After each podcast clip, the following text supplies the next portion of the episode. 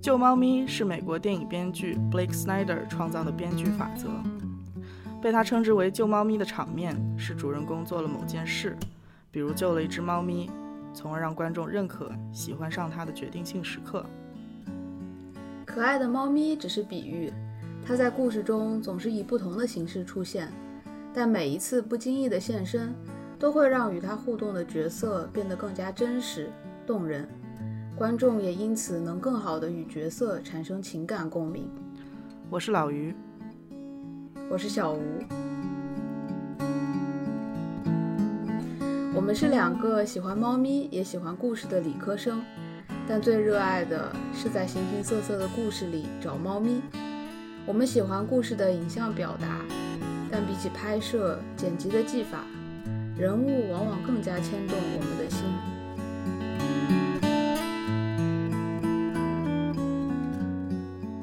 所以，在这档啊是猫咪啊的节目中，我们两个人将会深度讨论电视剧、电影、小说，甚至是综艺、漫画里的人物，与大家一起聚焦他们最动人的救猫咪时刻。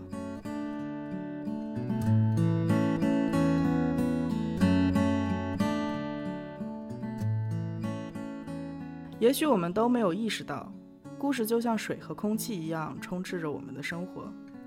它可以是和朋友说出的一两句吐槽，朋友圈里的段子，吃瓜时看到的新闻，或是与父母久违的一通电话。而我们更加熟悉的是，一篇小说，一部电视剧，一场话剧或电影。我们通过故事去传递在生活里捕捉到的情感，去分享从人生中探索出的意义。故事的中心可能是自己，也可能是他人。但总归是关于人类和人性。在所有的故事载体中，我们尤其偏爱电视剧。好的电视剧不仅不会带给人冗长的感觉，还会最大程度地利用电视剧独有的时长优势，为观众呈现饱满且多元的人物弧。通过眼前的小屏幕，我们与不同性格的角色相识、相知。了解他们的思想以及不为人知的另一面，与他们共同度过一个又一个无眠的夜晚，成为了彼此亲密的伙伴。有时，我们甚至感觉了解他们多过了解自己。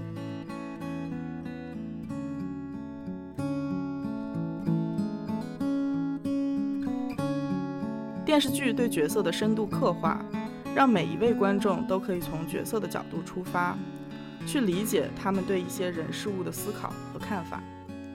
在现实生活里，这些人可能得到的关注很少，或许他们的声音很微弱，或许他们根本不愿意，也没有办法说出内心的真实想法。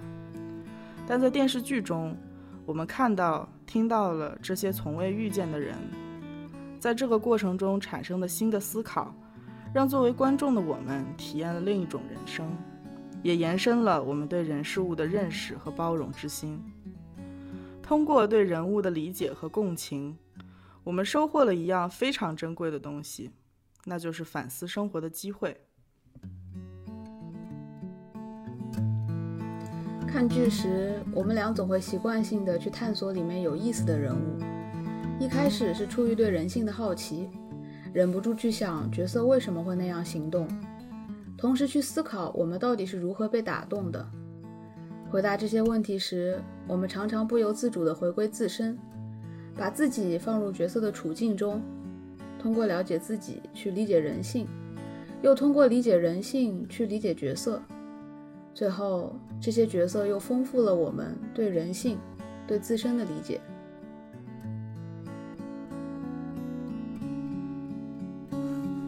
其实我们两个是通过一个离我们非常遥远的人相结识的，也是通过对他的讨论，才感受到彼此间惊人的相似。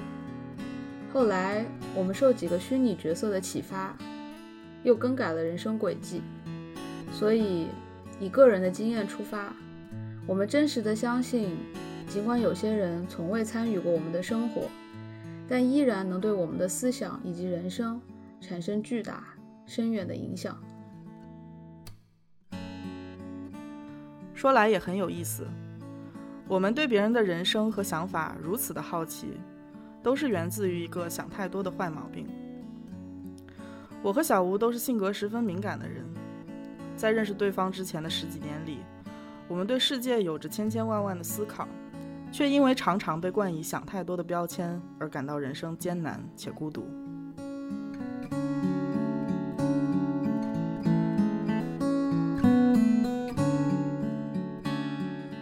多是会使人陷入沮丧的，因为想太多的人会过度考虑他人的想法，因此变得犹豫，寸步难行。人前总是不自然，老想着别人为什么会这样做，又斟酌着自己要怎样回应才能讨人喜欢，让气氛不陷入尴尬。人群散场后，往往怅然若失，想着说过的话，掂量每个字。每次回想起一两个尴尬的瞬间，就羞愧的想躲起来，再不见人。要是想到某个说错话的时刻，又会自责、内疚，久久不能释怀。